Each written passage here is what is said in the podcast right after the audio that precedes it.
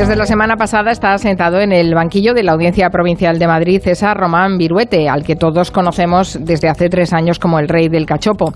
Este hostelero, que pasó del éxito a la ruina en muy poco tiempo, está acusado de haber matado a su última pareja, Heidi Paz Bulnes, una mujer hondureña de 25 años cuyo torso sin piernas, brazos ni cabeza fue hallado en agosto de 2018 en una nave industrial del barrio de Usera, en Madrid.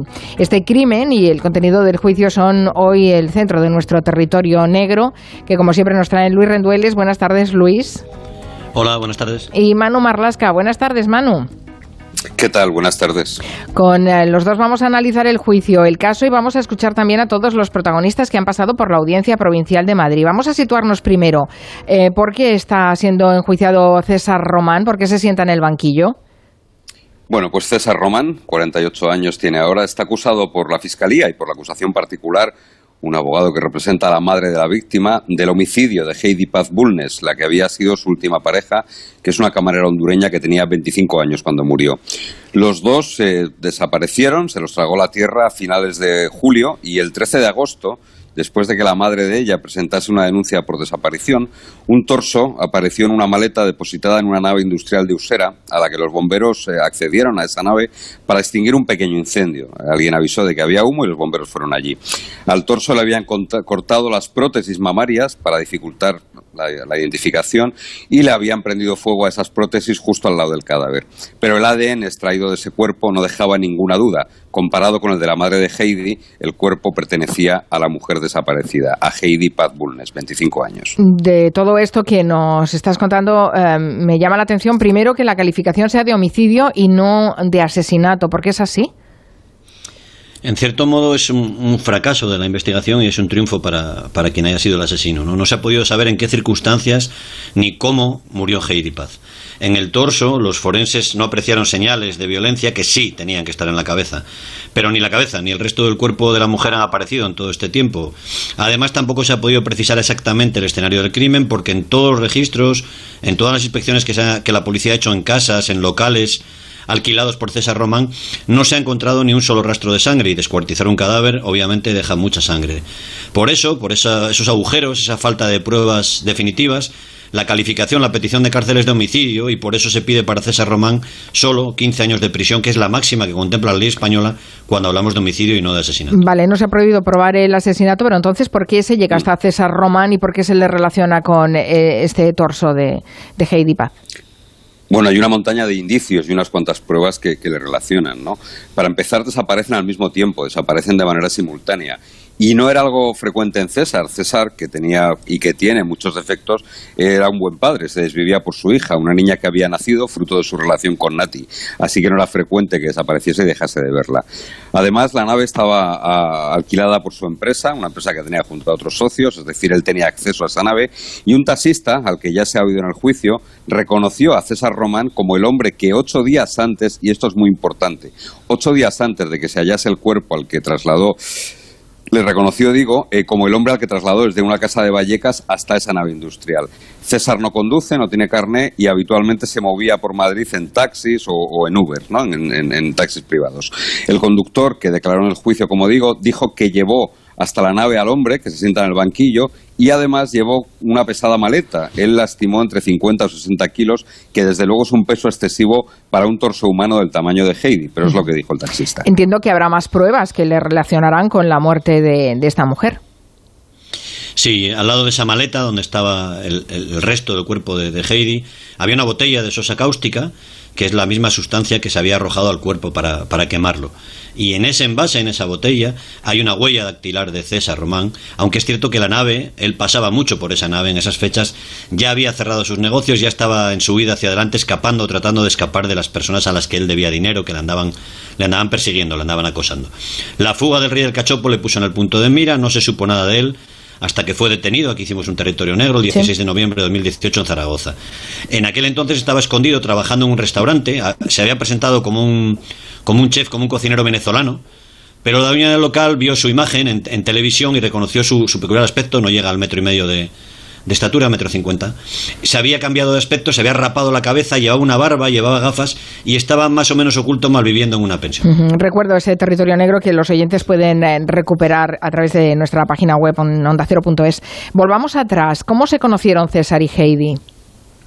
Bueno, como hemos dicho antes, César eh, fue un empresario de éxito, de muchísimo éxito. ¿eh? Aparecía en todos sitios como un ejemplo de, hostelero. ¿no?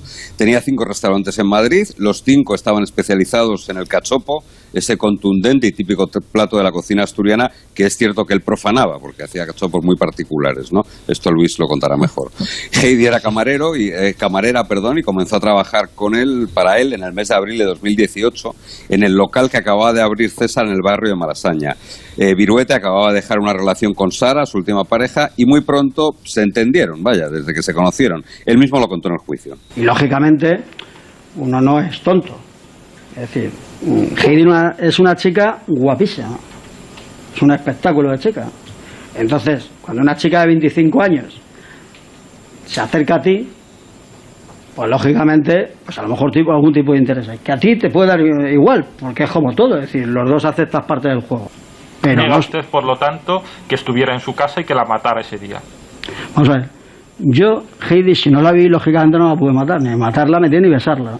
Yo parto de la base, creo que el cuerpo que se ha encontrado no es el de Heidi. Vemos que al menos era un tipo realista. La relación acabó, entiendo, antes de la desaparición de los dos, como habéis contado, que los dos eh, desaparecieron. Sí, bueno, eh, le sobra desparpajo, ¿eh? En aquel territorio negro ya hablamos de los 20 años que llevaba engañando gente y haciendo más o menos pirulas de todo tipo. Los dos vivían juntos en un piso de Vallecas desde poco después de conocerse. La relación no fue fácil. Tres meses después de empezar la relación, Heidi le dijo a César, que además era su jefe, le dejó una nota que luego encontró la policía en uno de los registros. ¿no? La nota, la voy a leer textualmente, decía, César, te escribo esta nota porque no me atrevo a decírtelo en persona. No me preguntes dónde voy porque ni yo lo sé. Perdí a nuestro hijo. Sabes que pienso todo el puto día. Mi angelito no tenía nada que ver en esta mierda. No me encuentro a gusto con nada ni nadie. Es por eso y por muchas cosas que no puedo estar a tu lado ahora mismo. No me odies, ¿vale? Solo piensa que cuando vuelva puede que me sienta te amo, César, con todo mi corazón. Nunca de los nunca lo olvides, amor mío. Bueno, escuchando el contenido de esta nota que has leído textualmente, una nota de despedida, se deduce que Heidi perdió un hijo que abortó. Fue un aborto voluntario. Pues no ha quedado claro, porque ella obviamente no lo puede decir, César tampoco ha dicho nada, y la madre de Heidi, Gloria, se refirió a ello, a ese episodio en el juicio, después de contar también cómo César Román, y este episodio he hablado del desparpajo del que te decía Luis, cómo César Román, digo, le pidió la mano de su hija al muy poco de conocerse. Se arrodilló y le dio un anillo a mi hija, ¿vale? Y en el bar pidieron ahí mm, de tomar y todo. Y y este señor se, se, arrodilló y me dijo a mí, ¿me puede dar la mano? Y le dije yo, yo creo que es muy pronto, a mí me parece muy pronto esto. Yo le miraba a él siempre nervioso y ella estaba nerviosa también. ¿Qué pasó con ese embarazo? Y me dijo, mami, eh, me he caído. Le digo, ¿cómo que te has caído? Sí, sí, me he caído. No, le digo, no creo que te hayas caído, Heidi. ¿Qué te ha pasado? Ay, mami, se puso a llorar. Un día te contaré. No por ella. Bueno, llama, llama mucho la atención el contraste entre el dolor de la madre y el, desparpajo que decíamos antes, ¿no? Del rey del cachopo. Lo último que se sabe de ellos dos, de César y de, y de la víctima, es que estuvieron protagonizando una bronca enorme en un bar del barrio de Embajadores en Madrid, un mes antes de que desaparecieran. Fueron a reclamar allí al bar unos atrasos, un sueldo que le debían a Heidi, el dueño le debía una semana de, de sueldo, había trabajado allí. Y la cosa acabó, y así está reflejado en las cámaras de seguridad, en las grabaciones que recuperó la policía en una pelea bestial con lanzamiento de vasos, sillas, toda clase de objetos, y el propietario de ese bar cifró los destrozos en 30.000 euros y dijo que los dos estaban muy borrachos. César fue detenido, pasó una noche en comisaría y a la mañana siguiente quedó en libertad. Eso decís es lo último que se sabe a ciencia cierta de la pareja que poco después desaparece. Sí, eso es. El fiscal lo que afirma en su escrito de acusación es que después de romper la relación, César convenció a Heidi, en un día que él no determina, que él no sabe cuándo, convenció a Heidi de que se viesen y en ese momento acabó con su vida. No se sabe la fecha y tampoco se sabe el lugar y hay muchas dudas en torno a eso y es cierto, como decía Luis antes, que es en parte un fracaso de la investigación. Después, el 5 de agosto, eso sí que está acreditado, llevó la maleta hasta la, hasta la nave y el 13 de agosto, ocho días después, el cuerpo fue descubierto tras el pequeño incendio. Pero como decimos, hay muchas dudas, muchas incógnitas. Las acusaciones están intentando convencer al jurado de que César era un hombre muy violento, que había amenazado a Heidi en muchas ocasiones eh, mientras vivieron juntos y así, por ejemplo, lo declaró en el juicio la madre de la víctima, Gloria Bulnes, a la que vimos otra vez. Supe desde, desde el interno de mi corazón que este hombre me le estaba haciendo daño y ella no me lo quiso decir. Por lo celoso, por el maltrato que me le daba a ella, yo sé que me la maltrataba. Realmente el testimonio de esta mujer fue muy duro por lo que estamos oyendo. Sí, sí, la señora llevaba además puesta una camiseta con una foto enorme de su hija que agarraba constantemente con las manos mientras, mientras trataba de hablar y no romper a llorar. ¿no? La declaración se interrumpió varias veces por la emoción que, que pasaba y además de señalar que su hija se sentía en peligro, aportó un testimonio muy contundente, porque dijo que la maleta en la que estaba el cuerpo o la parte del cuerpo que se ha recuperado de su hija era de César Román, que ella la había visto antes en su poder, cuando les ayudó a los dos a hacer una mudanza, algo que el rey del cachopo ha negado hasta ahora. Mm, por la audiencia provincial de Madrid han desfilado también otras mujeres que han estado relacionadas con César Román. También han dicho que era una persona violenta. Sí, yo creo que fue el peor día para la defensa de César Román, el día que pasaron por allí eh, dos mujeres, Nati y Sara. Eh, lo cierto es que no, aportaron nada en torno a los hechos eh, que se están juzgando allí, porque estaban separadas de César desde tiempo atrás, pero sí que dieron al jurado una idea del tipo de pareja que debe ser César Román Viruete. ¿no? Vamos a escuchar primero a Nati, es la mujer con la que el rey del cachopo mm, tuvo una relación de bastantes años, con la que tuvo una, una hija y que incluso consiguió una condena para él por un delito de vejaciones. insultos, empujones, pues que me acostaba con todos, que era una zorra. He tenido muchísimos episodios mm, violentos con, César. Eh, uno de los más así, digamos, hay muchas cosas que he tenido que olvidar, pero se enfadó mucho, se puso a gritar y, y en la calle, con una bombona de butana, me la tiró encima. Como no me dio, me metí en el coche, tuve que cerrar el coche y me rompió el espejo retrovisor. Mentía muchísimo. En todo. ¿Era una persona impulsiva o reflexiva? Agresiva. Impulsiva, agresiva, manipuladora. ¿Celoso? Mucho. Después de este dibujo, que este perfil que traza Nati, la, la expareja del rey del cachopo, declaró Sara, que es otra mujer con la que César eh, tuvo una relación de pareja, incluso se comprometieron para casarse en 2018, en marzo, y a la que también él eh, dejó embarazada. Sara tampoco dejó mucho mejor a César, al rey del cachopo, y le, trató de manipulador, de mentiroso y de maltratador Yo sé mm, que a mi perra la dio una paliza. Y tengo pruebas evidentes que me mató tres perros. Yo ya habiendo roto con él, en mi móvil me llega que, que en mi Facebook han entrado con un modelo de móvil. Es que no me acuerdo, no sé si era un Samsung el que tenía él, el que tenía él, y te decía en qué lugar en Madrid y todo, porque yo no vivo en Madrid, me fui de Madrid, impulsiva. ¿En qué, ¿Por qué lo dice tan segura? Porque él es muy eufórico, se mueve por momentos, por impulsos, él lo vive todo muy, muy al límite. Él es una persona con un carácter que tiene un poder de convicción y de decirte todo lo que quieres oír en cada momento. Uf, como decís, no han sido buenos testigos para el procesado, desde luego. Frente a estos testimonios y a la investigación de la policía, ¿qué dice Román? ¿Cómo se defiende él? Bueno, César es un tipo peculiar, un tipo al que le sobra el desparpajo, es un tipo que ha, ha estado 20 años prácticamente de continuar su vida hacia adelante, ¿no? Él lo era, era así cuando se convirtió en el rey del cachopo, y lo sigue siendo ahora, después de que ha pasado ya dos años en prisión. ¿eh?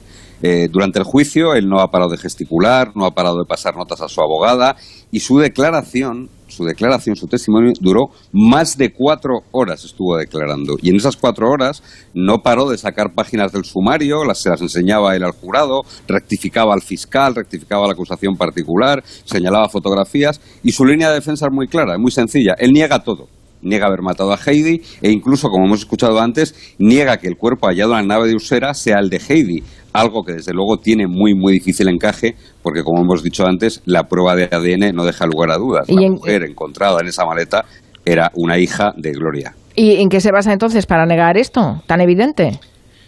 Bueno, antes de ser acusado de asesinato, como te decíamos, eh, él fue un charlatán, eh, como periodista, como negociante, como empresario, y utiliza, y lo utiliza bien, algunos errores cometidos por los forenses, por ejemplo, en la autopsia de ese, torso de mujer que se encontró, ¿no?